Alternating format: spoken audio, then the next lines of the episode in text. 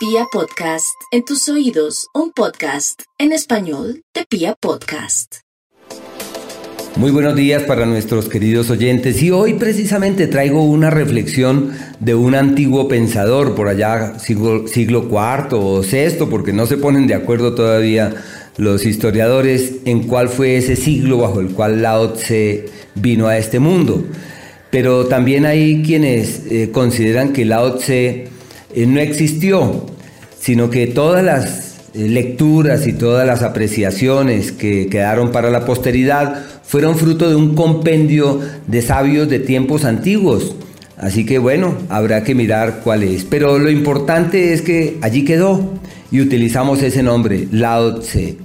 todas las religiones, o bueno, sí, casi todas las religiones hablan de virtudes y el taoísmo también habla de las suyas propias.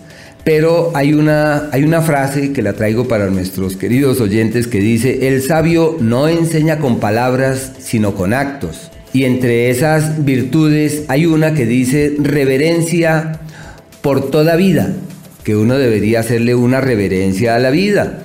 Y que en esa reverencia hacia la vida estaría el cosmos, que uno debería reverenciar el universo, el cosmos, eh, en el sentido que lo sagrado duerme en todo. Quizás lo más importante es que habla de una reverencia muy valiosa, que es una reverencia hacia nosotros mismos. Y plantea que en ese proceso hay algo de gran estima, que no debe inquietarnos la meta y que la meta no es tan importante, que lo que más importa es la vía que vamos transitando, es el paso que hoy vamos dando Así que esto es totalmente congruente con nuevas corrientes de pensamiento que nos llevan por un laberinto tal en donde uno se da cuenta que lo que vale en la vida no es la meta sino el camino.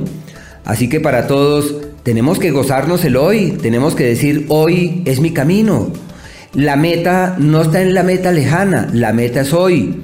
Y si cambiamos la visión sobre lo que vivimos y nos distanciamos de ese futuro y nos conectamos con el presente, nuestra vida encuentra una senda de bienestar, de oasis, de plenitud y de salud sin fronteras.